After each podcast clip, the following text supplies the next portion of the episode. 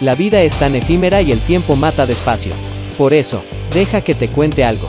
Por Oscar Muñoz. ¿Qué tal familia? Muy buenas tardes, muy buen día tengan todos ustedes. Pues tenemos una pregunta que pues resulta muy compleja, no en sí la pregunta, sino la respuesta. Y vamos a tratar de ser breves y concisos. Primero pues voy a mencionar eh, ¿Cuál es la pregunta? Nos hacen la pregunta de, somos tripartitos, es decir, somos seres tripartitos, espíritu, alma y cuerpo. El cuerpo se queda y el espíritu va al Padre. Y dice, ¿y el alma qué pasa con ella? Bueno, muy buena pregunta, no nos dan el nombre de quién la realizó, pero vamos a tratar de responderla lo más breve que se pueda porque es un algo pues muy interesante y profundo, pero ahí va. Bueno, existe hoy en día pues un avance científico con respecto eh, pues a, los neurólogos o los que son neurocientíficos estudian la, la, la neurociencia, perdón, y estas personas que pues no son creyentes, no digo que todas, ah, existen personas científicas cristianas, por supuesto, y muy brillantes, tales como este hombre que, este Francis Collins, que descubrió el, que le llaman el padre del, del genoma humano, si no me equivoco. Este hombre comentaba que, bueno, pues que es, que es creyente, vamos. Eh, a lo que voy es que esta rama de la neurociencia, eh, que repito, no son creyentes, creen que somos simplemente máquinas hechas de materia. Entonces, en este punto de vista, eh, o este punto de vista más bien está relacionado a lo que se conoce como materialismo reductivo, es decir, que solo somos cuerpo, materia, nada más. No existe el alma, por lo tanto.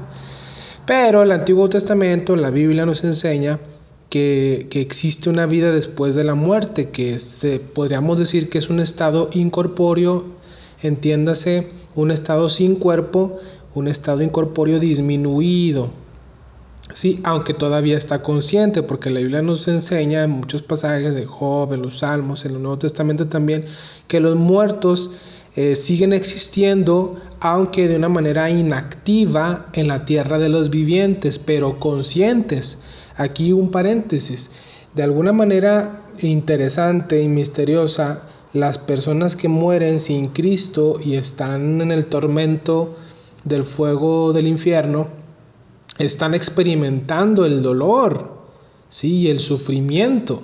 ¿Será acaso que tienen una especie de... o están en un estado donde se les proporciona algún cuerpo que sea capaz de soportar este sufrimiento de las llamas?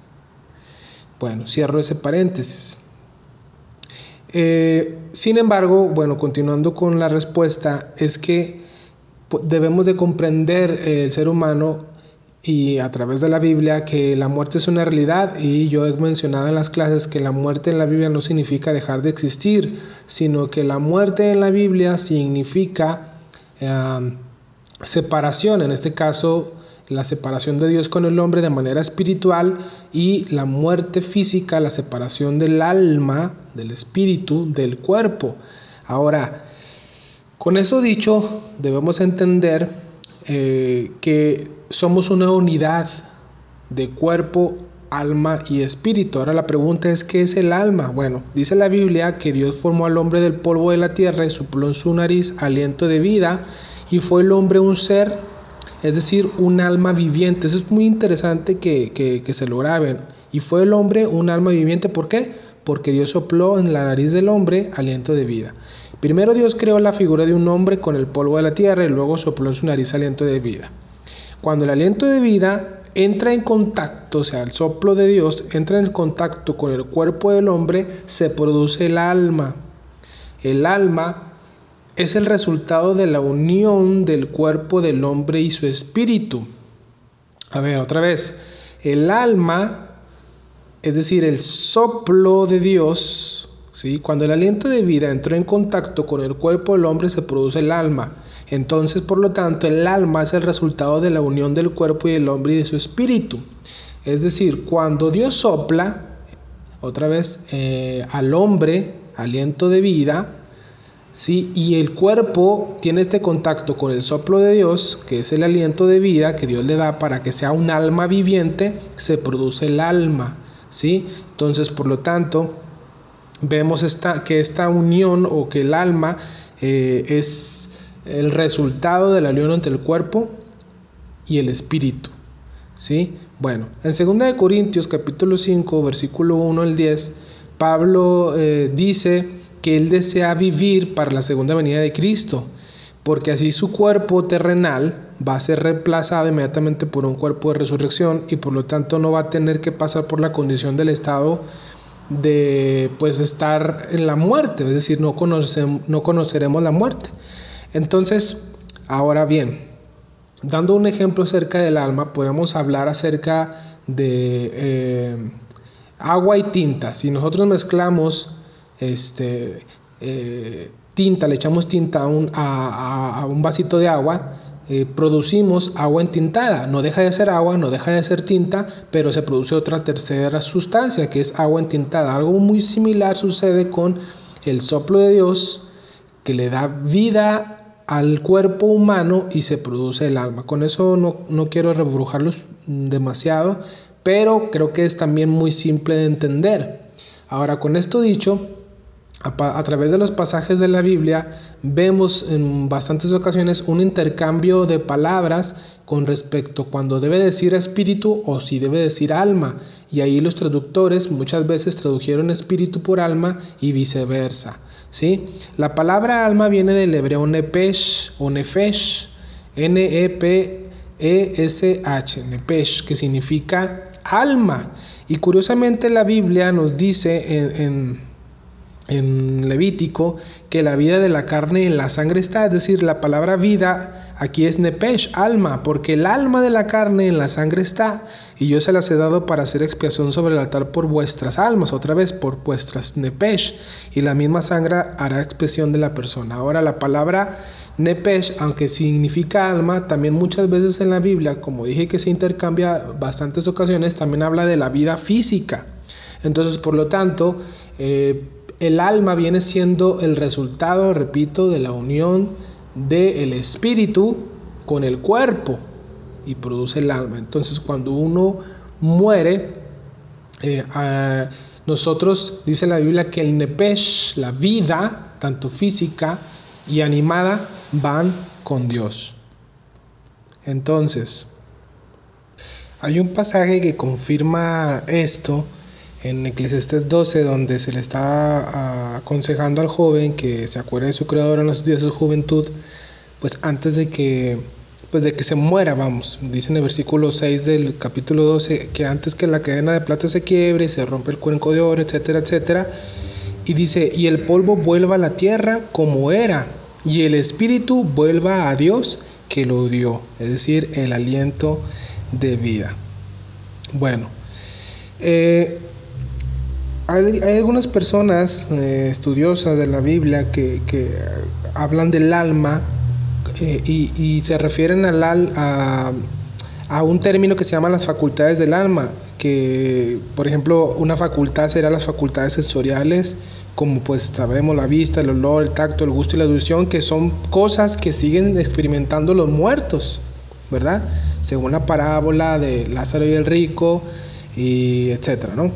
Entonces también está la facultad de la voluntad, la voluntad que tenemos de elegir, de la capacidad de, decidir pues qué queremos, ¿no?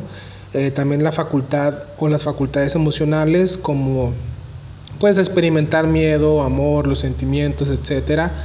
Y la razón, ¿verdad? Somos, el hombre ha sido creado a imagen de Dios con razonamientos, un ser que razona, etcétera.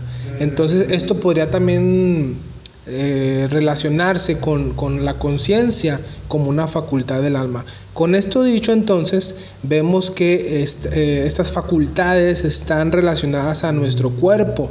Por ejemplo, si el cerebro sufre un daño, puede afectar la conciencia, nuestras habilidades emocionales, sensoriales, un accidente cerebro, cerebro, cerebrovascular, perdón, o un derrame cerebral, un accidente grave, puede impactar esta toma de decisiones y nuestros eh, procesos sensoriales, nos comportamos diferente, etcétera, nuestra personalidad es afectada y pues es muy diferente y difícil eh, conectarse emocionalmente o relacionarse emocionalmente con las personas.